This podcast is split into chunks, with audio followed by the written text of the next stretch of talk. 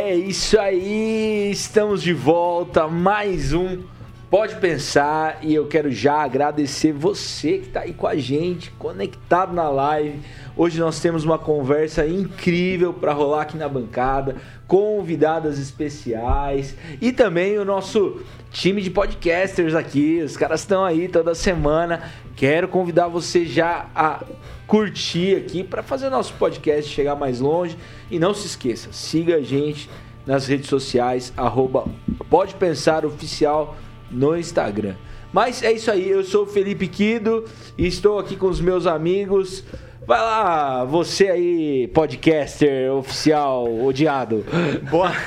Ele tá falando isso porque a gente já tem hater. É um a gente não. A gente não. Diego Bittencourt. Não, Diego Bittencourt não, Rodrigo. Mas não, vamos lá. Rodrigo. Então, sou o Diego Bittencourt, um privilégio estar de volta aqui à nossa bancada. Tema muito importante, utilidade pública, então não deixa de compartilhar. Vale a pena o programa de hoje. Realmente o programa está muito legal hoje. Meu nome é Rafael Oliveira. Hoje nós vamos falar um pouquinho mais aí sobre a violência contra a criança e adolescente. Só um dado para a gente começar aí: é, 7 mil crianças e adolescentes são violentadas por ano. Aí é muito preocupante. A gente vai falar muito sobre isso. É isso aí, eu sou o Rodrigo Dalla Costa e só tem hater quem tem opinião, né? Vocês que não tem nada pra falar, vai ter hater do, quê, né? O japa é isentão, é, isentão, né? Não vai, vai ter. Ó, ó, ó, os caras aí. Eu tenho hater na bancada, é totalmente diferente. Esses caras aqui são meus haters, velho. Mas é isso aí. Ô, Rafa, falando em hater, cara, é, a gente tinha um hater no início que virou seu amigo, né? Qual é. é o nome dele mesmo? Fala aí pra nós. É. Ele, será que ele tá na audiência aí? Ó? Só porque eu, eu me relaciono com ele? Pera é, aí. ué. O cara virou brother, camarada. É Gustavo, já. cara. O nome dele é Gustavo. Gustavo, Gustavo, Gustavo Rodrigues. Um abraço pra você, Gustavo. Não é hater, não. O cara só é, tem uma opinião que, é pra colaborar aí, com a gente. Né? Mas a gente fala que é hater pra, pra dar mais ibope aqui na bancada, né? Mas é o seguinte, hoje nós estamos aqui com essa ideia, né, de conversar um pouco sobre a necessidade do cuidado com a criança, com o adolescente, porque nós estamos no Maio Laranja.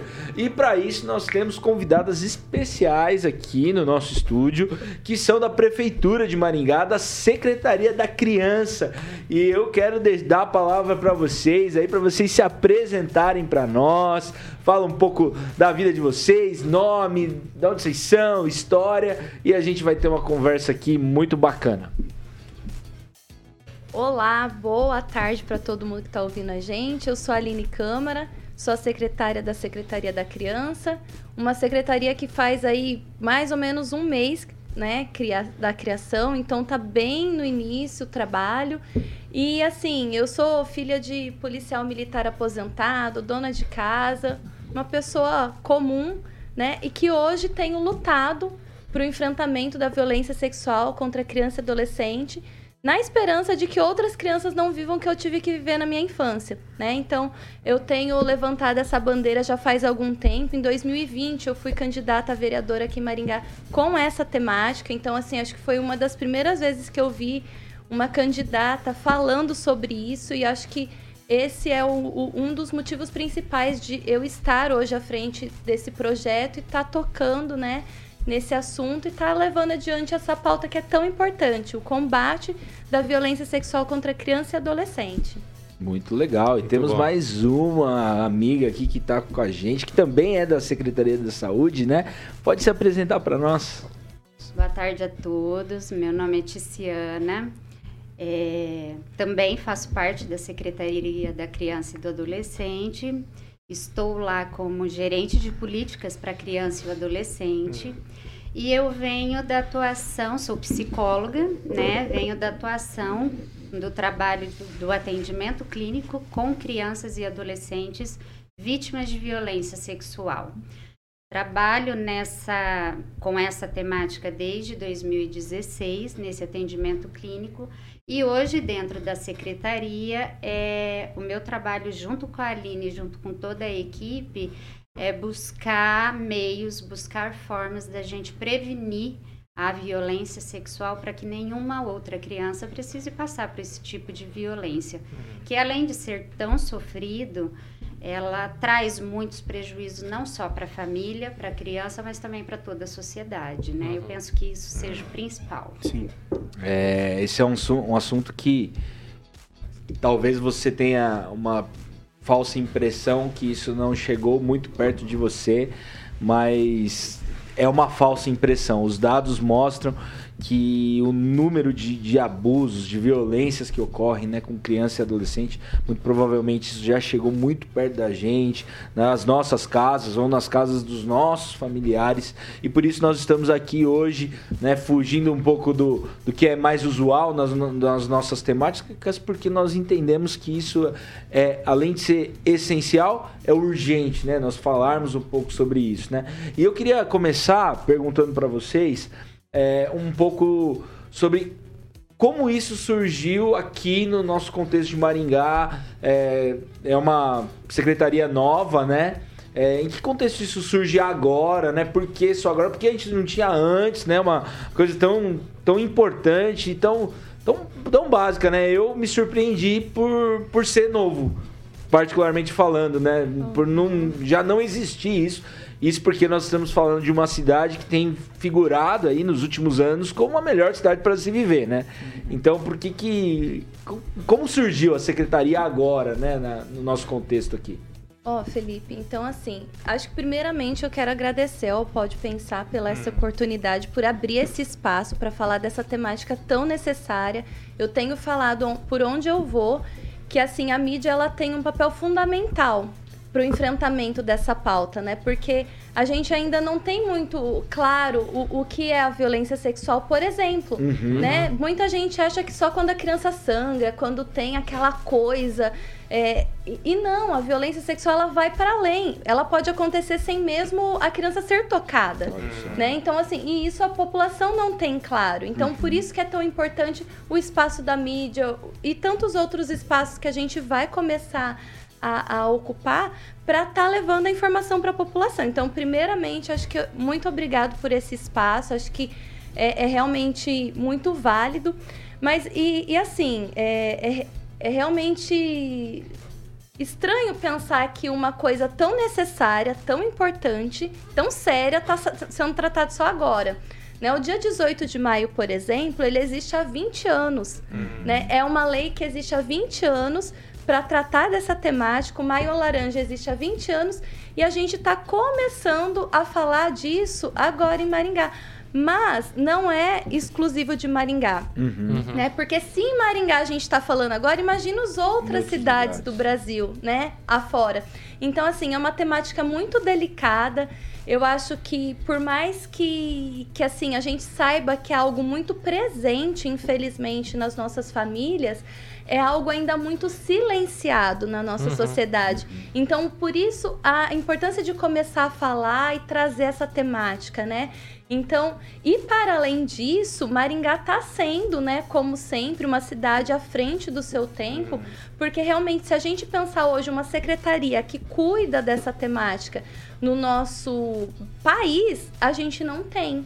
Né? Então, assim, é, por mais que pareça que a gente está atrasada, na verdade a gente ainda uhum. está sendo pioneiro. Caramba. Então, ainda mais porque, como a Tice estava falando, mencionando, o principal foco do trabalho que a gente quer fazer é na prevenção. Sim. E isso é uma coisa que, assim, a gente não vê acontecendo com efi eficiência em nenhum lugar. Uhum. Né? Então, assim, muitas vezes o que acontece é um trabalho depois que aconteceu a violência, né? É um remédio, né? Agora, a gente sabe que prevenir, né, como já diz o ditado, é muito melhor. Uhum. Então, é aí que a gente quer trazer é, ações, pensar políticas e a nossa equipe ela tá pensada e estruturada de uma forma que a gente consiga dar respostas nesse sentido, no sentido da prevenção, para que futuramente a gente tenha uma cidade que é modelo para todo para tantos outros lugares e dizendo, olha, a gente tem um modelo aqui de prevenção que funcionou em Maringá. Vamos tentar trazer e levar para outros lugares? Então, é isso. E hoje, assim, a gente não tem nem no mundo uma referência. Então, olha como vai ser importante esse trabalho da, da Secretaria da Criança aqui em uhum. Maringá. Pode Muito ser um bom. case mesmo, né? Sim, a gente espera que sim. Olha só. E, Assim, embora vocês estão há, há um mês aí, né, oficiais, né? Vocês já têm alguns dados levantados em Maringá, assim, de, de índices e comparado ao Brasil, assim? Então, a gente tem... É, é, os dados, eles ainda são muito Sim. falhos, né? Mas a gente tem, assim, por exemplo, só na delegacia são mais de mil escutas. Isso a gente já tem de informação que são mais de mil escutas por ano. É claro que, assim, não todas as escutas que acontecem, todas as suspeitas, de fato se provam, né, o crime. Mas o que a gente sabe, estatisticamente falando, é que esse crime especificamente, a subnotificação é de. É, Uhum. É muito, né? Então, assim, de E cada maioria não 10 chega, casos. né? É, de cada 10 vai. casos, 9 casos não são notificados. Nossa. Só um. Sério mesmo? Então, assim, é 10%. Então, assim, é muito discrepante. Então, quando o Felipe traz lá no começo a fala dele, que muito provavelmente na nossa família a gente tem alguém que sofreu, é, é muito real. Porque a- as pessoas carregam esse silêncio para uma vida inteira. Então, muito provavelmente uma tia, uma prima, um primo, enfim, al- alguém da família provavelmente já passou só não teve a coragem de, de falar publicamente, porque realmente é, é muito doloroso e você precisa de uma série de recursos, né? Por exemplo, meu, no meu caso, que hoje eu consigo falar publicamente do que aconteceu na minha infância, é porque eu já passei por um tratamento de Muitas quatro coisas, né? anos, né? Um tratamento psicológico. Então, assim, hoje eu estou em um certo é, nível de amadurecimento em relação a isso. Mas, assim, é, foram muitas horas e muito trabalho para que hoje eu conseguisse falar sem chorar, por exemplo, Sim, né? sim. Mas é, muita gente resolve da forma mais eficiente que encontrou, que é simplesmente não Pode mexer, suprimir, né? né? Sim- Simplesmente deixar quieto, não falar. Ô, gente, até ia perguntar para vocês, é, antes da gente falar da, da questão ah, da prática em si, da vivência, o que, que é o dia a dia de vocês, né? E como vocês lidam com essas questões, porque é um ambiente pesado, né? Acho que a Aline já deu algumas dicas aqui daquilo que eu gostaria de perguntar, mas queria ouvir das duas. Como é que vocês se encontraram nessa profissão? Porque assim, não é o tipo de atuação, e eu falo isso com a maior reverência do mundo.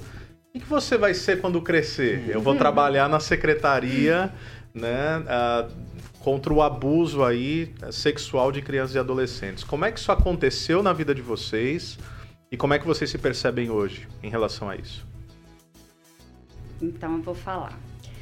É, o meu contato com a, a vivência da violência, ela se deu é, numa instituição, numa organização da sociedade civil, Tá. onde eu iniciei o atendimento voluntário.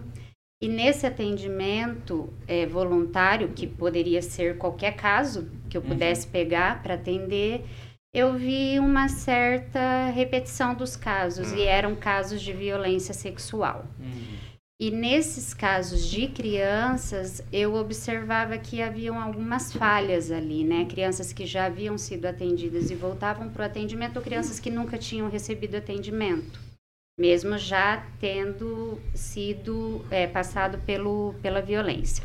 Isso era uma ONG, É, tá? e aí, junto com uma colega, é, a partir desse trabalho voluntário, a gente pensou em olhar para a cidade e ver como esse tipo de trabalho estava sendo feito. E diante disso, a gente decidiu elaborar um projeto para oferecer esse tipo de trabalho para crianças vítimas de violência sexual. Na época foi para crianças. Isso aconteceu em que, que Em- ano?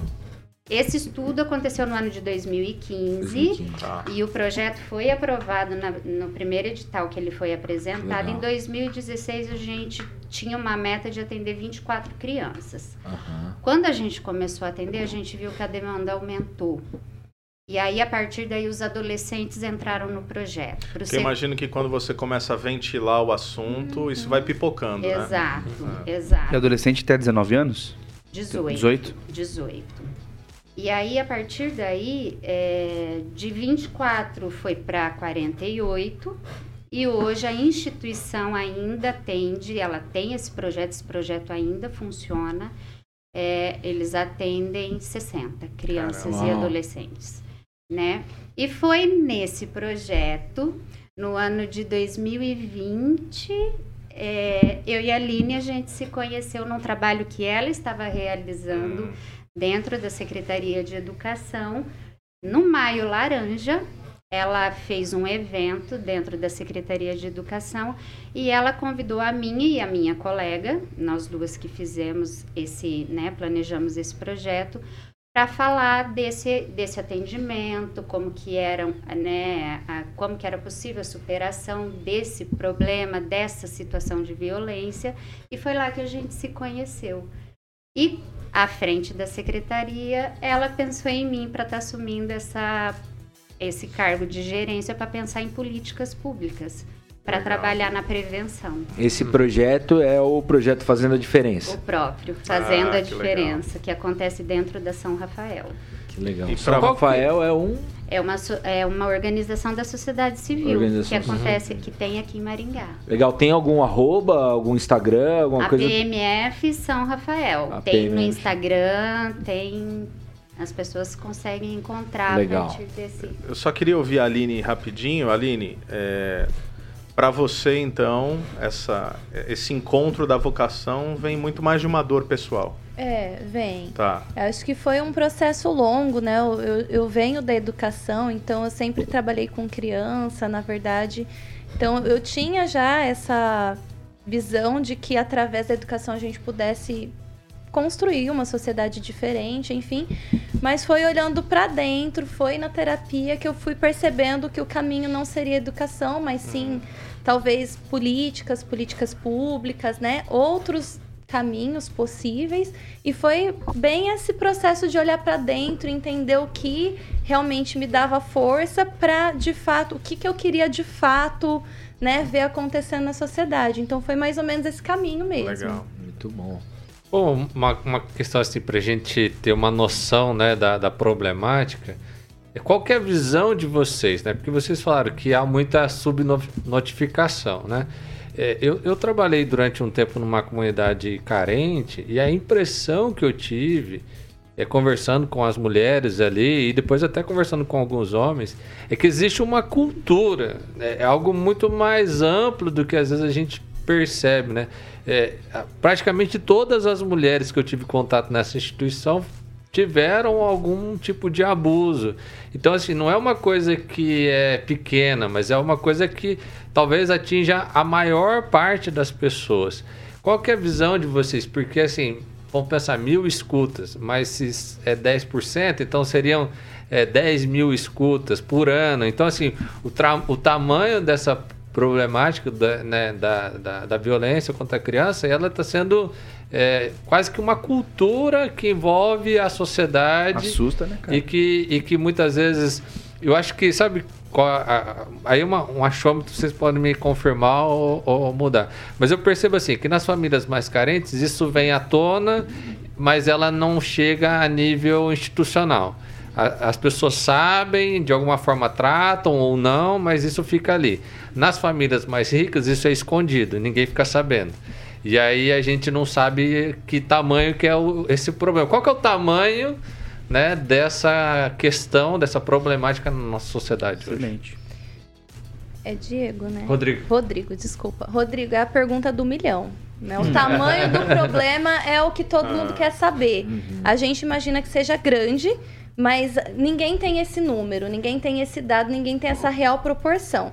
O que a gente tem é que, assim, a maioria dos casos acontecem dentro de casa. Uhum. Mais de 70% dos casos que, que chegam ao conhecimento, que são notificados, acontecem dentro O governo diz casa. aqui 81%. Oi? 81%, tá vendo aqui? É, é então, muita coisa. É muita coisa, né? Então, assim, muitos casos acontecem dentro de casa. Então, quer dizer, é, se a gente tem medo do louquinho da rua, do velho do ah. saco, que vai pegar a criança uhum. lá, a gente tá trabalhando ah. De forma errada. é um parente, né? é um amigo Porque da família, é alguém né? que tem vínculo, é, é alguém que é alguém. é próximo da criança, Sim. né? Então, assim, é, e realmente, eu, eu, eu tendo a pensar na mesma linha que você é para além da violência em si, é uma cultura. Meu Deus. Né? É uma cultura da violência sexual contra a criança, é, contra os meninos, contra as meninas, mas sobretudo contra as meninas, né? Porque os Uhum. números também mostram que as meninas estão muito mais sujeitas à Uhum. violência sexual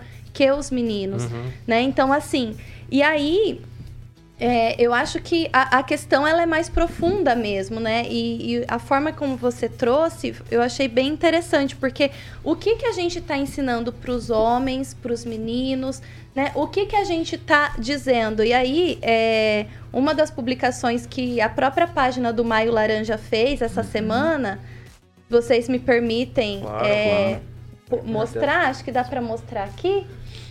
Será que dá para ver? Acho que já deu. Deu? Então, vocês percebem ali, ó, bebidas para deixar a mulher louca, né? O que dizer quando ela, quando você tá atrasado por conta de outra, né? As táticas para conquistá-las. Uma coisa que eu lembro muito da minha infância, eu acho que vocês também devem lembrar, é do Domingo Legal, né? O, Uhum. o, o escárnio que era aquilo A gente no, no dias, né? domingo É. à tarde, né? E, e não só isso, eu lembro claramente o, o Gugu falando: olha, se a mulher fala não, ela não está querendo dizer não. Se ela falar não, é porque não é bem Um isso, programa né? de família, né? Então, exatamente. É se, domingo à tarde, é. se 20 anos atrás a gente tava colocando na TV, no domingo à tarde, a dúvida sobre o não da mulher, quem dirá o não da criança, né? Que, Boa. até que ponto que a gente de fato respeita quando a criança fala: não, não quero uma cosquinha, não quero dar um beijo, não quero abraçar, não quero contato com essa pessoa. Tipo, até que ponto a gente. Então, acho que isso é, é um, um ponto, assim, bem nevrálgico pra gente começar a pensar, que é a questão do consentimento. Que não é só nós, adultos, que temos o poder de dizer sim ou não sobre as coisas, mas a criança também precisa ter esse poder e a gente, enquanto adulto, precisa respeitar, né? E daí a gente vai é, caminhando, né, para outras tantas questões, mas acho que é legal começar pensando por aí. Ô, Aline, no começo você tinha falado também que não é, não é só o- aquele, aquela violência que é o. Perdão, que é o contato físico. Ah, eu ia perguntar Né? disso. É, É, tipo, porque assim, eu muito é leigo no assunto, né? até, É. até peço desculpa por ser leigo no, no assunto, eu acho que tinha que saber bem mais, acho, nessa altura da minha vida. Com filho, com né? filhos e tudo mais. Então, é, pô, cara, violência sexual a gente já imagina o sexo, Claro. né? Imagina ali a criança É. sendo violentada fisicamente.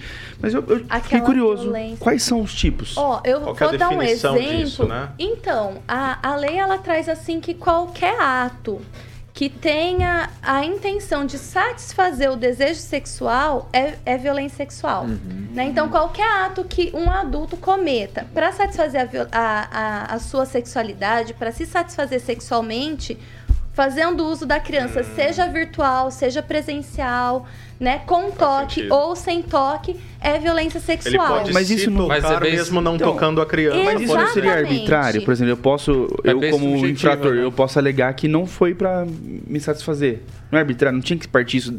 Se a criança se sentiu mal, como que vocês É, veem? mas como que a Uma criança dúvida. vai É, deliberar? A lei, ela, é, o que a lei traz, né, a 13431, ela traz a, descrição do que, que é a violência sexual. Ela traz em três pontos. O primeiro ponto, deixa eu ver se eu lembro de cor. Tá. Mas assim, eu acho que o primeiro ponto. Otis, se você conseguir me ajudar. Tem qualquer coisa, tem. Eu sei que o primeiro ponto seria. Ai, agora eu não vou levar- lembrar de cabeça, não. Mas é o abuso sexual, a exploração, Exploração. e o tráfico de pessoas, né? Essas Sim. três Tá. coisas. Tá. Então, a violência sexual, ela tanto é quando há de fato a conjunção carnal, que é o estupro, aquela coisa sangrenta, que tem, né, aquela coisa Toque, né? horrorosa. A violação toque, mesmo, né? É, a violação mesmo da criança, mas também é, qualquer ato. Então, eu vou dar um exemplo. Ti- Tinha um cara que ele, ele foi condenado por violência sexual e ele abusava das crianças da seguinte forma: ele levava a criança para um quarto de hotel, a criança ficava em uma cama e ele ficava em outra. E aí ele se tocava Tá. e a criança só estava no mesmo. Só estava, né? Como se fosse pouco. Ele- Só de levar pro Mas a criança hotel, Estava o no mesmo ambiente que ele. Pelo amor ele de não tocava na criança, não tirava roupa, Entendi. não mexia. Mas isso caracteriza a violência sexual, Isso né? já é Então, tipificado enquanto crime já, hoje? hoje? Já, Hum, já é, bom, já né? é tipificado. Então, por isso que é, é bacana a gente ter esses momentos pra esclarecer, porque Uhum. às vezes a pessoa fala assim, ah, ele, ele foi abusado sexual. Não, mas não foi abusado, abusado. Hum. Porque as pessoas usam abusado, né? Como se fosse a conjunção carnal. Sim. Quando, na verdade, o estupro, a violência sexual, ela vai além, né? Não precisa necessariamente ter a conjunção carnal. Pode ser não verbal. precisa. Pode ser, pode ser. É o Mas, lance assim, do pezinho no TikTok, né? Tipo, O que, que, que é isso? não, o pessoal tava fazendo. é, vendendo foto do pé de Cara, criança no TikTok. isso é né? verdade, eu ouvi disso. Caramba. Olha só E que absurdo, gente né? se- E é pra qual finalidade vender É. o pé da criança no TikTok? Trocar mensagem. né? É verdade. Então, Pois é. assim, é. por isso que a lei, é, a que é de 2017, ela já prevê os crimes cibernéticos, né? Boa. Então, qualquer adulto, porque assim, o adulto ele tem consciência do que é ou do que não é. A criança, ela nunca vai ter. E, e- e é legal também trazer esse ponto, porque às vezes a gente pensa que a criança sabe o que é violência sexual. então. Se nunca ninguém falou com ela, sabe, como é que a criança. Exatamente. Ela não tem filtros próprios que vão fundamentar o que, que é lícito Não ou Mas não. por isso que me incomodou, por exemplo, a palavra consensual. Acho que não tem que ser consensual. A criança não tem. Isso, Não é? tem. Tem condição Ela tem que se de proteger. consentir. Exatamente. Então, ah, foi isso que a consensual. lei já Absurdo. diz Até alguém comentou que abaixo aqui. de 14 anos, qualquer, qualquer, qualquer, vulnerável, qualquer né? situação Isso. sexual com criança é estupro, porque não há possibilidade de consentir. Boa. O consensual que eu trago na fala é assim, da gente dar esse poder da criança de dizer não, porque muitas vezes a gente não respeita Entendi. a criança nesse sentido. Aham. Então, não que a criança tenha responsabilidade de forma alguma. Eu acho que a responsabilidade é, de- é nossa, adulto, família, Com sociedade. É, é nós, os adultos da situação. Uhum. Mas é nesse sentido, sabe? Da gente Sim. respeitar quando a criança fala, eu não quero beijar, eu não quero abraçar, eu não quero esse Dá oi, carinho. filho. Beijo, tio. Ele, tipo, É. se a criança não, Não quero, não tem- vai Pai, beijar beija assim, pega a criança, Eu já vi muito, solta. viu? É. Então, assim, É, é... o cara levando, eu já fiz muito. Abraça. Né? Não, eu já vi muito. Eu já vi muito. Abraça, filho. Tem que abraçar as Dá pessoas. oi pro E a tio, gente né? empurrando É porque isso criança. pode gerar numa outra realidade. Alguém mal intencionado pode Ou forçar essa mesma barra, no né? futuro. Gente, a gente pode estar empurrando a criança pro braço do abusador. É, Porque quem é que diz que. Porque que, que acontece? Os abusos acontecem muitas vezes no momento que tá todo mundo dormindo. Olha só. No momento que a, que a esposa, por exemplo, às vezes tomou um remédio porque tem problema de sono ou alguém da Tipo, família. dá um beijo, vem no colo. São essas pequenas concessões, né? Ó, eu- eu, Exato. queria perguntar uma coisa pra vocês. Eu sou pai, né? Acho que quem é pai aqui? Todos? Não, só Rodrigo não. também É, é. tá. Pai de pet vale também. Pai né? de pet. Não pra esse assunto, mas Lá em vale. casa só tem mãe é. de pé.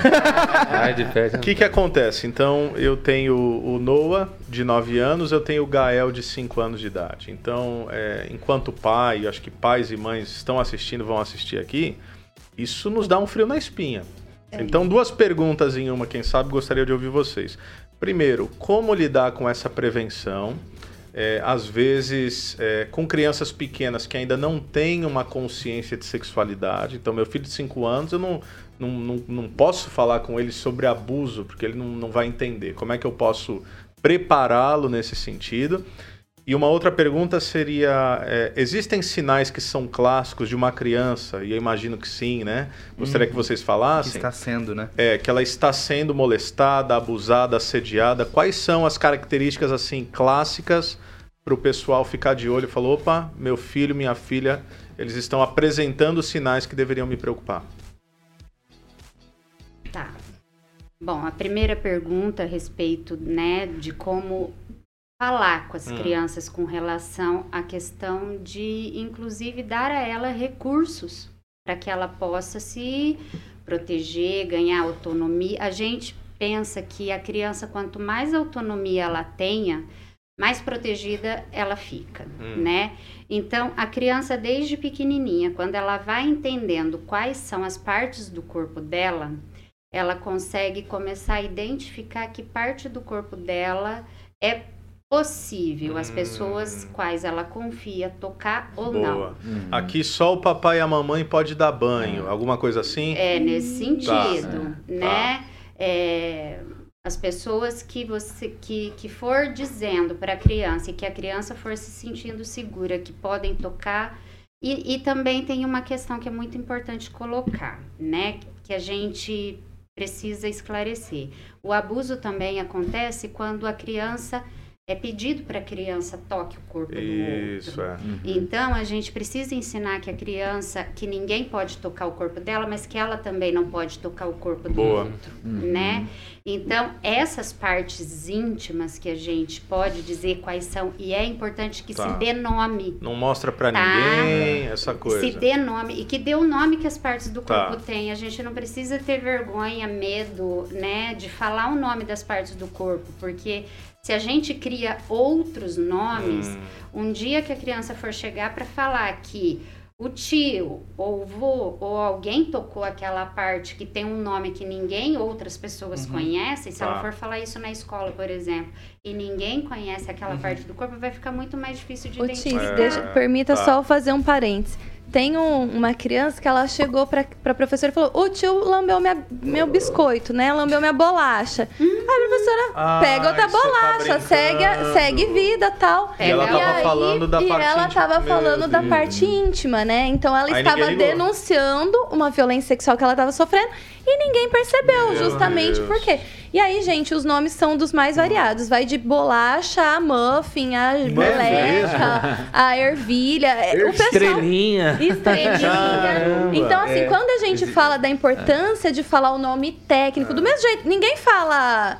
É, É, braço é braço, É. nariz é nariz, testa pênis, é testa. Será que é, que é, assim, eu tô equivocado em pensar que com meninos falar do órgão genital é mais fácil? Porque, assim, eu acho que É não o vou ser... pipi, né? É, eu não vou É. ser chulo aqui, mas, ó, não pode mexer no pipi e tal. É, é tranquilo. É, As ó, meninas têm essa subjetividade Sim, maior? é, eu acho que entra lá no ponto que, que ele tinha mencionado. Esqueci seu nome de Rodrigo, novo. Rodrigo. Rodrigo. Mas Rodrigo pode chamar de mencio- Diego, não tem problema. Pode, pode chamar de negacionista que ele atende. Ai, meu Deus. Ai, ai. Mas assim, quando ele menciona a questão da cultura, realmente a gente tem uma cultura que o da mulher é proibido, é, esque- é- é- não mexe, não existe. O, E o órgão genital tem, da, né? manhã, Nem nome da tem. mulher até. Exato. E nem nome tem. E uma coisa legal é que, assim, eu, enquanto adulta, eu fui aprender o nome do meu órgão genital quando eu tinha mais de 30 anos. Caramba. Porque eu chamava de vagina. Vagina Ah. é o canal. Ah, é olha aí. interno. A parte externa chama vendo? vulva. Eu também. Mais alguém aprendendo agora? Eu, Se fosse múltipla escolha, quem ia acertar com essa bocada? Eu- Assume aí, seu eu ia assinalar vagina. Seus analfabetos. Demorou quantos anos pra você Exatamente. descobrir, Rafa? 32 anos e 3 meses. Vai, revela que você tem mais que 40 agora. É, não, 35, 35. É vulva, então. Vulva. É importante que então, se fale. olha só, né? Co- como que é, é- é tão escondido como a Tice falou e que nem nome tem. Sim. Então, E gente... o masculino é louvado, né? De certa forma, ah, mostra aí o negócio e Isso, tal. é. exaltado. É isso. Então isso faz parte da cultura, Tá. né? E, e isso acaba objetificando a mulher, enfim. Mas voltando lá para a pergunta que tinha também ao A outro ponto, do né? Comportamento. É, é. É. Na verdade, assim, o que a gente consegue identificar alguns comportamentos que a gente precisa separar bem. Uma criança que vem se desenvolvendo de uma maneira normal, tranquila, dentro do esperado para a idade dela. E aí a criança começa a apresentar alguns comportamentos diferentes. Isso é sempre é, importante prestar atenção, né? Primeira coisa, a gente precisa ouvir as crianças. Hum. As crianças falam, falam com a palavra e falam com o comportamento. Tá. Então, estar atento a tudo isso é muito importante. Comportamentos. As crianças, uma criança que vem desenvolvendo normal e passa a se tornar uma criança agressiva. Hum, Problemas do sono, perturbações Olha do só. sono, a criança passa a ter pesadelos, insônia, dificuldade para dormir, dificuldades na escola. Isso também é muito comum a criança apresentar. Medo. Medo, às vezes, de determinadas coisas, mas também medo de determinada pessoa ou de uma pessoa específica. Olha só. Né? E aí entra Não aquela questão de tio. abraçar, beijar É. todo mundo e ser forçada a beijar, né? É, choro, choro sem motivo. A criança ela tem um retraimento, às vezes fica retraída, uhum. uma tristeza. Então são comportamentos que a gente precisa prestar atenção quando a criança tem e muda de comportamento, uhum. se ela está normal e muda de comportamento. Uma mudança brusca, porque assim. Porque ela é. está dizendo alguma coisa. Tá. Né? E precisa entender o que, que Eu é. Eu já li relatos tá de crianças que não conseguiam falar, mas desenharam Desenho, alguma coisa que sim. indicou, né? Também. Exato. Tá. Também. E, gente, o, a violência sexual, é, os abusadores às vezes a gente tende a pensar que são monstros, pessoas de outro mundo. E, e, não, são é o vovô, é o papai, é o tio, né? É a mamãe, né? Então, assim, é muito difícil. Tanto que, assim, é, quando a gente vê os números, quem tá hoje preso por violência sexual é o louco da rua. Uhum, por quê? Tá. Porque o tio, o papai, o vovô, ah não, né? Deixa pra lá, não vamos uhum, levar isso tá. adiante, né? Então, assim, por mais que a gente tenha aí 80% dos casos acontecendo dentro das casas por pessoas do vínculo da família, as pessoas que estão presas por esses crimes a, a maioria são pessoas que não têm vínculo com a vítima, né? Então, tá. pra gente perceber que isso também faz parte de uma cultura, né? Uma cultura de silenciamento da própria pauta, né? Uhum. Então, é, tem toda essa estrutura aí pra gente caminhar rumo a isso. Ô, gente, se vocês Complexo, me permitem, né? tem, um, tem uma pergunta aqui da audiência que eu acho que é bem Boa. interessante, viu? Eu ia Ó, falar isso agora. É. Você que tá aí com a gente. Você pode mandar sua pergunta, faz seu comentário. Se tiver meio lento hoje, a culpa é do Diego, que ele que tá nessa parte aí de interagir com a galera do, do, do, do chat, entendeu? É isso mesmo. Ó, a pergunta é o seguinte: se você desconfiar que uma criança tenha sido molestada por uma pessoa, mas não tem certeza, como lidar com essa situação e qual seria o próximo passo? Ótimo, muito boa pergunta. É, a, a lei Inclusive, aqui hoje a gente tem uma nota técnica no município que fala justamente sobre isso. E a lei ela é muito clara que qualquer indício ou suspeita, porque nem sempre a gente tem hum, certeza. É. E por isso é importante a gente falar aqui do artigo 5 da Constituição Federal, que todo mundo é inocente até que se Sim. termine o trânsito julgado do é. processo, né? Isso quer dizer que todo mundo é inocente até que se prove o contrário. Né? Então a gente precisa ter esse cuidado, porque a gente já teve, e aí eu conto assim um pouco da minha experiência enquanto eu trabalhava na, na educação, e a gente já teve, por exemplo, casos de assadura, a criança então estava com a genitália vermelha, aquela, né, meio machucada.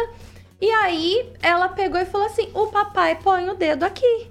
Ai, meu Deus. Até explicar um negócio Não, desse. então assim, diante de um relato como esse e da evidência é. que a criança estava machucada, a gente encaminha, Sim. né? Por quê? Porque a gente encaminha suspeita ou indício. E a gente tinha uma suspeita, né? Então, isso é importante falar, que a gente não precisa ter certeza. Tá. Né? A gente pode encaminhar no uma suspeita. No caso não era, não era um indício. abuso, era é, só não, assado. No caso, a criança tinha uma assadura, tá. a mãe trabalhava fora, o pai que cuidava da higiene da criança e ele colocava o dedo lá, mas para passar pomada, claro. para limpar, uhum. né? Porque realmente era necessário. Então, assim, mas o, o dano que isso hum. traz para a família, Nossa. né, pro, pro casamento, pro casal, é é assim, é, é absurdo. É então... que a então gente está falando desses que violam e abusam, uhum. né? Mas eu acho que um sujeito inocente no qual o pai era suspeita sobre isso, acaba com a vida da pessoa acaba também, com né? a vida, acaba. Então, assim, é, é muito importante que como a gente está falando desse assunto, isso vai trazer visibilidade, isso vai aumentar muito provavelmente os casos de denúncia e tudo mais.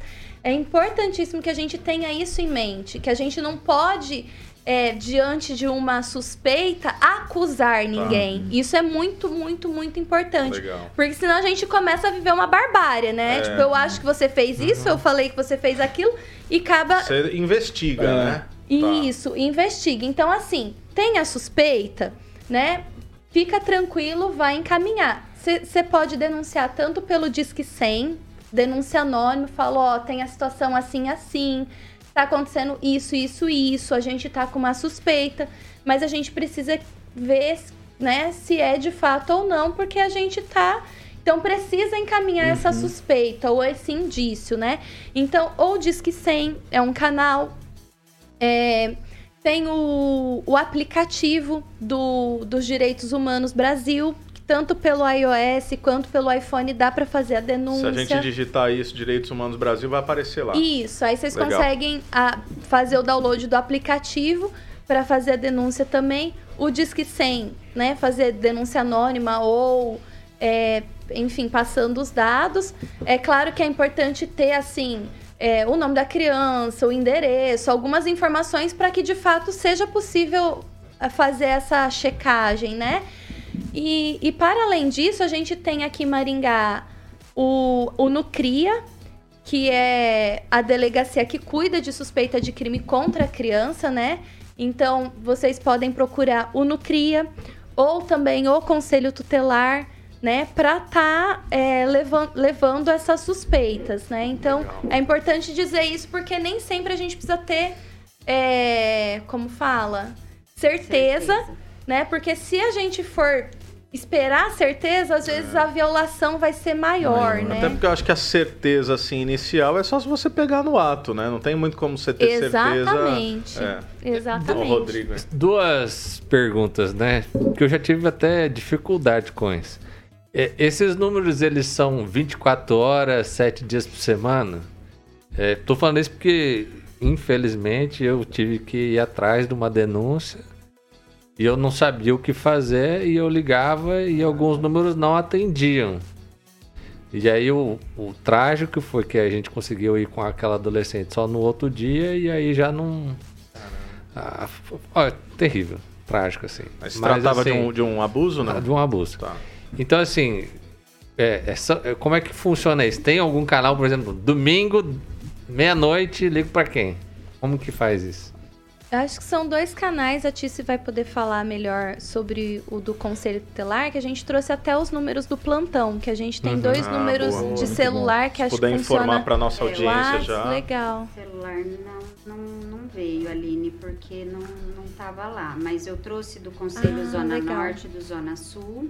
O Disque 100 é o tempo todo, uhum. é o tempo todo e eles de lá acionam. Entendi. É, os órgãos uhum. municipais. Uma, um, né? uma, uma ligação para a polícia não... Isso que ia falar, é. polícia, é. delegacia. Delegacia. Polícia. Pode ser um caminho. É, polícia com certeza. É. é acho que a principal porta de entrada 24 horas, aconteceu qualquer coisa, Entendi. registrar o boletim de ocorrência. Uhum. O Nucria, ele acaba sendo uma delegacia mais especializada. Né? Então tem uma equipe uhum. tal para acolher a criança. É, é o, o, caminho. Só que realmente ele só funciona em horário comercial. É. Então aconteceu aí em algum horário fora disso, fim de semana, é delegacia. Não, é porque eu lembro que eu liguei para número do, do, direitos humanos, aí caía numa gravação. Gente, olha. E você tá tristeza, naquela. Né? E você tá naquela do situação. Desespero, né? Que eu, eu Nunca imaginei passar por uma situação como essa e você ter que fazer, tomar uma ação. Depois a gente teve um, um, episódio horrível no hospital, que a pessoa falou, ah, agora não adianta mais, você tá ali com a pessoa, sabe aquelas... Eu queria Mas, falar, enfim, porque tem o exame de corpo e delito, Mas, enfim, também tem um tempo para fazer, e, né? E outra coisa que eu, que eu percebo, assim, que é desencorajador e também desafiador aí nessa situação, é essa sensação de impunidade que a gente vive. Né? Porque a gente já vê uma, em todos os sentidos, uma, uma sociedade que muitas vezes é impune.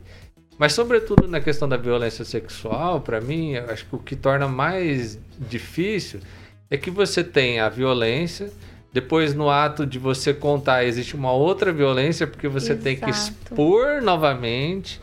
E aí depois você talvez tem uma terceira violência, onde você a credibilização você não, não é né? acreditado e às é. vezes assim as coisas terrível é, porque por exemplo eu sei de casos de um menino que foi abusado pela madrasta uhum. nesse caso um, é, é um começo de adolescência ali é tipo assim não, mas um menino não pode ser abusado por uma mulher, sabe? Existe é, fantasias também ah, nesse sentido. É Exatamente. E aí, dependendo de quem te atende, a pessoa não tem não tem a mínima condições de tratar daquele assunto. Então, assim, Exato. eu acho que é, a gente tem uma série de tabus, ideias fantasiosas que impede que a gente mude esse quadro. Né? Então eu não sei é, se vocês já pensaram sobre isso, mas como, como realmente que haja justiça nisso e que não seja apenas mais uma violência para aquela pessoa que já está se sentindo violenta, que já foi violentada e que é violentada diversas vezes, às vezes no processo. Rodrigão, você me permite um gancho? É, parte dessa indignação que eu acho que é do senso comum, essa é uma das motivações de criar-se aqui em Maringá uma secretaria para isso, ou seja, para tentar diminuir essa impunidade, se é assim que eu posso chamar? É, eu acho que o nosso trabalho vai para além de fazer ou não justiça, porque tá. a justiça fica com o judiciário, é, de fato. né? Nós do poder executivo, o nosso foco vai ser pensar a política e alinhar os fluxos, né? Porque, por exemplo, isso que ele trouxe de como foi lá no, no hospital, como foi ali, como, né, a violência institucional, uhum. que a lei, a 13431, é. ela já traz, ela inclusive, traz a violência institucional, que Olha é só. você por exemplo, colocar a criança, sujeitar a criança a repetir uma, duas, três, cinco, hum. dez vezes a mesma situação. Reviver aquela tristeza, Isso. né? Hoje, a, a lei, e assim, a gente sabe que para implementar uma lei é, vão alguns anos, né? A 13431 ela é de 2017. A gente Super tem aí uma média de 10 anos para implementar, assim, para realmente pegar a lei, né? Ah. Se a gente pensar, por exemplo, o ECA, ele, tem, ele existe há 30 anos e ainda a gente ouve a sociedade ecoando que tem que bater em criança, que isso, que aquilo, enfim. Você tá falando né? disso ser, assim, ganhar corpo na cultura, né? Tipo, Exatamente. Tipo, cinto de segurança, Exato. agora tem que colocar, e leva um é, tempo, tá. É. é, então assim, o, o que é bom é que a gente já tem a lei. Então, quer dizer, a gente, enquanto sociedade, está caminhando para isso para diminuir a violência institucional. É claro que assim a gente precisa qualificar. Uhum. Só que assim, é, enquanto a gente não debater socialmente, a gente não consegue qualificar o profissional. Porque, por exemplo, aqui em Maringá a gente já tentou algumas secretarias contratar esse serviço para qualificar o, pro, o profissional e teve assim uma reação da sociedade, meu Deus, né? Vocês vão ensinar o quê? Vocês vão fazer o quê? Então, o que, que a gente tem traçado até como estratégia? Seguir um caminho que a gente chegue primeiro na família, para falar o que é, como é, o que é ensinado, quais são os caminhos, quais são as estratégias, as metodologias, né, para que depois que a gente esclareça para a sociedade, daí sim a gente começa um trabalho com os profissionais para qualificar, porque a gente precisa assim qualificar todos os nossos profissionais da saúde, da assistência social, da, da educação. Porque quando a criança revela, né? Eu vou trazer aqui um, um, exemplo que a gente já viu na rede. O papai coloca o pipi na minha boca. Né? Quando a criança revela isso, ela fala para a professora. Hum. Né? Então, assim, e como que a professora acolhe isso? E o que, que a professora faz uhum. com isso? Qual que é o treinamento que a professora tem para isso? Sim. Percebe? Então, assim, a gente realmente. É, a gente tem muito trabalho pela uhum. frente, porque a gente vai precisar qualificar toda uma rede, né? A gente vai precisar contratar é, formações nesse sentido para de fato qualificar a rede para lidar com esses tipos de situação e também afinar o fluxo para que a criança não tenha que contar várias vezes. A lei já prevê que ela conte no máximo duas vezes. Uhum. Né? Então, assim, isso já está lá na lei. Legal. Então, é mais a gente ir afinando. E a ideia da secretaria é que a gente consiga coordenar, porque são muitos serviços para a gente trabalhar. Então, a ideia é a gente conseguir coordenar junto aos serviços políticas nesse sentido, né? Uhum. Ó, tem alguns comentários aqui, gente. Não sei se o Rafa, o Japo, o Rodrigo quer é, ponderar, mas a Indy falou o seguinte, mas acaba sendo, a partir daquilo que você falou da desconfiança, né, ainda não ter certeza, mas acaba sendo bem melhor denunciar em caso de dúvida e, do, e no fim, em caso de dúvida, perdão, e no fim não ser, do que não denunciar e acabar sendo um abuso de fato. Essa Perfeito, Indy falou. Com certeza. com certeza. Aí o Luiz vai falar o seguinte: tomei conhecimento de uma situação de uma criança em que os pais levavam a menina para a aula de música e o professor, na realidade, era um pedófilo que se aproveitava da situação para abusar da criança. Infelizmente, isso só foi descoberto muito tempo depois, quando a criança cresceu e começou a entender o que era aquela situação. Os pais eram muito religiosos, tratavam tudo como pecado e o pedófilo se apresentou. Aí o Leandro vai dizer o seguinte: ele diz, sem ser punido. Aí o Leandro Pasquini. como lidar com denúncias oriundas de pessoas com perspectivas educacionais diferentes no que diz respeito à disciplina infantil. Pais que disciplinam fisicamente, não espancando. Ali é. questão, mas ali acho que é questão de educacional, não de, de violência sexual. Sexual, né? Mas ela mais dentro do recorte. Mas, mas a Acaba... secretaria, ela, ela essa proteção é global, essa, né? É. Essa proteção. Engloba. Sabe por quê? É. Porque, na verdade, a, as outras violências, a violência física, psicológica, negligência, ela meio que abraça a violência sexual. Por quê? Por que, que a gente fala isso? Alguns pensadores já têm apontado no sentido de muitas crianças, é, se vocês pegarem pelas estatísticas, uma das coisas que assusta é que, para além do número da violência, existe o índice de repetição, hum. que é quando não acontece uma vez, é quando se repete a violência, uhum. quando há um ciclo de violência e ele não é rompido. Né? Quando a gente vê é, lá na época que começou a pandemia, a gente ficou chocado com aquela menina de 10 anos que, que, né, enfim. Lá da interrupção da gestação, né? Isso, do aborto. Mas que ela estava sendo violentada sexualmente, hum. estuprada, né? É, em violência sexual há quatro anos, né? Desde é. os seis anos de idade. Então, assim, o índice de repetição é altíssimo. E por que, que ele é altíssimo? Acho que, assim, dois pontos, né, principais. O primeiro é que muitas vezes a criança não sabe identificar. Uhum. Muitas vezes vem com, em formato de carinho, em, é o nosso segredo, isso e aquilo, e fica ali, né? E a criança não tem noção. E segundo ponto é que muitas vezes a criança não fala para a família por medo de apanhar. Tá.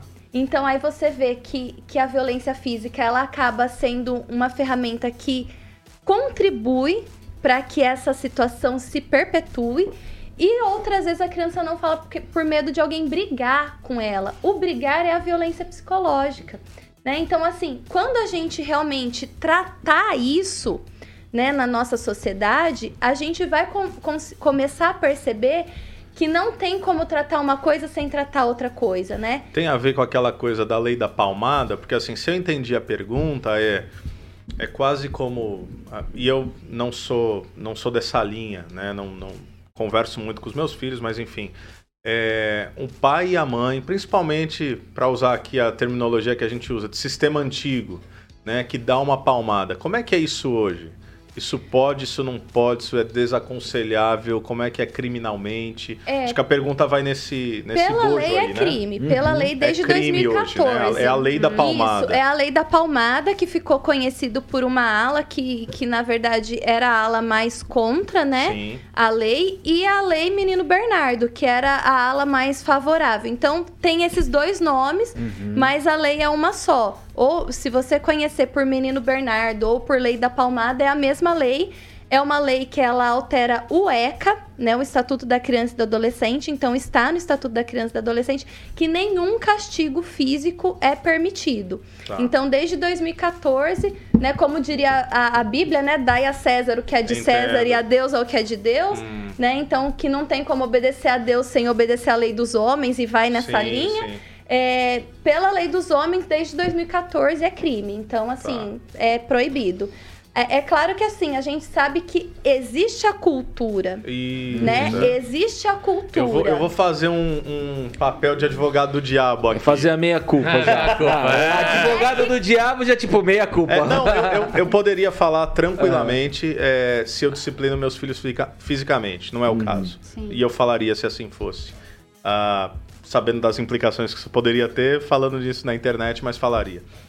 Uh, existe aí, eu acho que a pergunta vem, vem nesse sentido, você até citou a Bíblia, né? Nós temos uma turma aqui de teólogos e tudo é, existe um conflito entre igreja, Estado, religião, até quando o Estado pode interferir no Perfeito. seio familiar. Uhum. Não é tão simples essa questão, né? Como é não. que. Eu, eu, só para só pra é, pimentar lá, essa, essa, Só para pimentar. Ah, eu, sabia, só, eu sabia. Só porque ele é o cara da bancada que não tem filho, ele quer lascar ele com a gente. Falar. Eu tô quietinho, tô oh, aprendendo só. Eu já levantei a bola pro Rodrigão cortar. Não, mas, é, mas eu vou falar assim porque é, eu já fui muito contra, radicalmente é. contra, é, essa, essa questão do bater no filho. Aliás, eu não tô nem falando que eu sou contra, viu? Tô falando que eu não aplico. Não, já fui, já fui contra muito, só que, é. Já é outra só que eu acho né? que eu acho que junto com a lei deveria haver um outro processo que se ele não acontecer, ele torna inviável a lei, que é o processo Perfeito. educacional dos Aí. pais em como não. Exatamente. Porque assim, se a gente tira a única ferramenta educacional do pai, que, que hoje é, é- ele pensa isso. Pô, se eu não bater no meu filho, eu não vou fazer nada. É. Então, se a gente tira essa Você ferramenta. não tá afirmando que é a única, né? Você tá afirmando Não, que o sujeito pode assim pensar. Pronto. Gente, na, é. na cabeça da maioria das pessoas. Com certeza. É, Se você não isso. disciplinar, É você as palmar. pessoas porque têm. assim- Vou te bater hoje você não apanhar da polícia. porque assim, né? É, vai Tem por muito aí, isso. vai por aí. Tem como processar os pais retroativamente? Porque eu, eu apanhei. Gente, é- Eu apanhei mãe. também, cara. Quem eu nunca, apanhei. né? É. Quem nunca Não, mas a gente, lá, a gente tem que pensar que a gente é uma minoria da sociedade brasileira, Não, do recorte. A certeza. maioria E- da sociedade brasileira não tem o ensino. Dá-lhe em- cacete na criança. Mas não É, tem é educação suficiente. Vocês lembram da Havaiana de pau, não? Não, claro. Então- eu falei que ele tinha mais que 40, gente. Havaiana de pau. Denuncia, Eu, eu né? acho que até por isso que a lei, ela, eu acho que até por isso que a lei ela não entrou em vigor de fato. Ah, pode ser. Porque você não deu aos pais Um como que ele né? vai Como, né? disciplinar.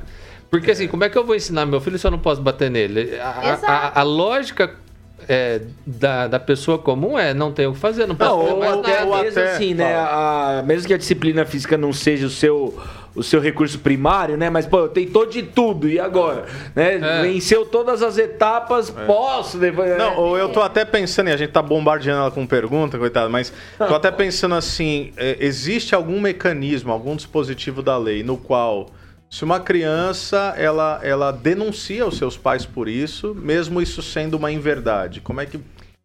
Sabe? É. A gente volta naquele subjetivismo de repente? Então, é, tem casos e casos, Tá. né? Então, assim, a, a própria promotoria vai, Vai julgar, investigar ali, vai né? investigar e vai. Até porque, se assim, infelizmente, se cada palmada fosse levada até as vias de fato no rigor da lei, Hum. Não, a gente teria que, assim. Boa todo... parte do Brasil tava presa. Não, é, Nossos pais estavam na Não, cadeia. os nossos impostos Rapaz. ficariam nisso, né? Mas qual que é a questão? Eu Ah. acho que é, é interessante isso que vocês vão trazendo, porque assim, realmente é, existem recursos, né? E aí eu falo enquanto cientista, né? Vou, vou colocar assim, eu, eu sou pedagoga de, de formação, tenho pós em neuropsicopedagogia, a Tice é psicóloga. Então, assim, existem recursos pedagógicos, é, psicológicos, existem estratégias e métodos. Porém, não é massificado. As pessoas não conhecem esses recursos. As pessoas não sabem do desenvolvimento do cérebro. As pessoas não sabem como que uma coisa ou outra influencia, como, é, em quais momentos a criança entende ou não. Até E vão que reproduzindo ponto. aquilo que receberam, né? Exato. Então faz parte Pô, do gente, nosso eu, eu processo. acho louco, esse louco. Você não papo... acha nada, você não é, pai ainda. Cara, eu acho que esse... Vamos chamar um podcast Não, não, eu acho que né? esse papo Vai. é o papo para um um outro, podcast um inteiro, porque... Agora a audiência já tá negócio falando. É ó. complexo. Eu só fiquei imaginando um adolescente com esse poder. O pai, se ele levantar a voz comigo, te denuncia. É. Não, O Zaqueu- mas eu acho É. assim. Mas eu, eu, sei, eu sei de história que, que a criança falou, vou te denunciar pro conselho tutelar. Não, pois é, eu já, eu já vi isso. E ele pode ter razão ou não, né? É, é complicado. Eu, eu entendo, assim, os dois lados da situação. Eu entendo o lado da criança, de, de tratar a criança como sujeito de direito, tratar a criança do jeito que a gente trata o adulto, com respeito, né, e, e tudo mais. Mas, ao mesmo tempo, eu entendo que, para muitas famílias, é, não existe esse recurso pedagógico, psicológico, esse conhecimento, essa bagagem. Então, assim, de forma alguma eu digo é, para criminalizar, no sentido assim, é, de, de só dizer que tá errado. Por isso que na, na própria secretaria, uma das estratégias que a gente quer fazer é montar materiais né, que tragam esses conhecimentos e essas metodologias para disponibilizar para as famílias. Instrumentalizar mesmo. Para instrumentalizar. E aí, aos pouquinhos, ir trazendo essa educação para a família, no sentido assim, de realmente a família ter outros recursos, né?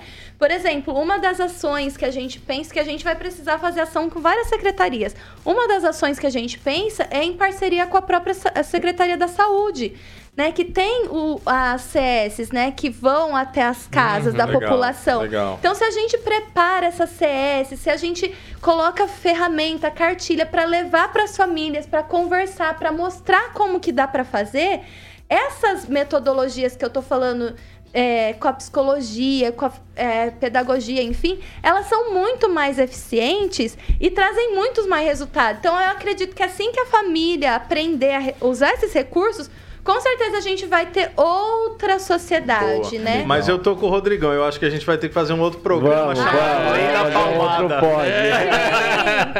Com Mas certeza. eu queria, antes da gente encerrar aqui, indo pro nosso Papo final... bom vai rápido. A gente né? falou aí sobre contribuições da psicologia, da filosofia, da pedagogia. E eu queria que a nossa bancada aqui, o Diego mencionou, nós somos teólogos, pastores, né? Temos esse lado da espiritualidade. E uma das ideias do Pode Pensar é que nós possamos pensar também à luz dessas coisas, né? E eu queria ouvir de vocês é, algo a respeito de como a espiritualidade pode ser também uma resposta para esse problema. Espiritualidade saudável, É. obviamente, né? Sim. E aí, quem Quer começa? começar, Tício? Já tô falando demais. É, o Rodrigo, Diego, Rafa. eu, acho, né? eu, eu acho que nós somos sal da terra e luz do mundo. Eu, eu tenho a convicção de que, sobretudo, os cristãos eles devem se colocar. Eu sei que a lei diz que todos nós somos responsáveis pelas crianças, todos nós devemos agir, não só aquelas que nos pertencem, mas todas que estão ali. Exato. Mas, sobretudo, nós que, que somos da luz, precisamos ser luz em meio a essa questão, precisamos trazer à tona, precisamos promover nos nossos ambientes de relacionamento e influência a importância da gente eh, cessar com esse ciclo vicioso, com essa cultura de abuso e que depende de nós adultos. Legal. Depende de nós cristãos. Boa. Diegão, você tem alguma contribuição aí que você gostaria de deixar, Rafa? Tô com o Rodrigo Vai, aí, Rafa. não, não abre não. É isso mesmo, concordo. Então pronto, é isso aí. Não, tem uma expressão de um amigo meu que ele usou outro dia, eu achei interessante, embora o recorte e o contexto não é exatamente esse, mas ele disse o seguinte, ah, que há, há uma coisa também às vezes dúbia, né, quando a gente fala da vida e da sacralidade da vida, esse que é um tema muito caro aos cristãos, a vida é sagrada. E aí ele disse o seguinte, que, que nós somos, ou deveríamos ser, a favor da vida, do útero ao cosmos. E aí eu achei interessante essa expressão, ou seja, a sacralidade da vida desde o ventre até o túmulo, passando por todas as fases. Eu acho que se nós respeitarmos o ser humano tal como Cristo nos disse, né, amar o próximo como a nós mesmos, com certeza o convívio seria muito mais digno, aceitável e possível. Por que não, né? Hoje eu tava ouvindo um podcast e, e nesse podcast tava falando dessa cultura, né, do amar ao próximo como a si mesmo. E, e aí o, o teólogo que tava falando, ele tava dizendo que o próximo na mente é, hebraica, né, judaica, ele não é Tudo, outro. O próximo sou Não é eu. Então, semelhante. amar ao Só. próximo como a mim mesmo, é, então assim, o filho do outro não é filho do outro, é meu filho. Sim. né? Então a gente precisa É a humanidade. é, a humanidade, né? A gente precisa bom, ter esse bom. olhar, assim, que, que tudo é, é a meu respeito, Tudo somos né? nós. Tudo, é- tudo tem a ver com a gente, né? E eu queria, para encerrar, de fato, agora com vocês, né? é, fazer um bate-bola com, com você, Aline. Vou te escolher aqui, que você tá de frente, fica mais fácil, né? O Japão, É. Marília Vai, Gabriela. Cuidado, hein? Bate bola, Tipo jogo isso, rápido. tipo isso. Ô, Aline, só pra falar que não, a gente não tem nada a ver com isso, não tava programado, É, foi da cabeça é, dele. Então, cabeça se vira aí. aí. Cabeça- frente com papo o de Japa, espiritualidade tão lindo, vocês vão faz puxar uma fogueira, é isso? É, é que, é você Só o Japa e Thiago né, Ventura. essa espiritualidade. É, eu vou falar uma palavra, eu queria que você falasse a primeira coisa que vem na sua mente, né? Meu Deus. Criança, Proteção. Secretaria da Criança, Proteção. Infância, Alegria. Cuidado, Amor. Amor. Cuidado. Muito bem. Valeu demais. Obrigado, Aline. Obrigado, Tice. A gente tá aí. gente. Esse foi o Pode Pensar de hoje. Se aí, você pessoal. gostou, velho, curte, compartilha, manda para todo mundo. Interage com a gente lá nas redes sociais. Se você quiser ser um parceiro do Pode Pensar, você entra em contato com a gente lá no nosso Instagram. Vai ser uma alegria ter você aqui, nessa telinha aqui com a gente. Beleza? Valeu, meninas. Muito obrigado. Até obrigado, o próximo gente. Pode Pensar. Foi um prazer estar aqui com vocês. Valeu. Obrigada.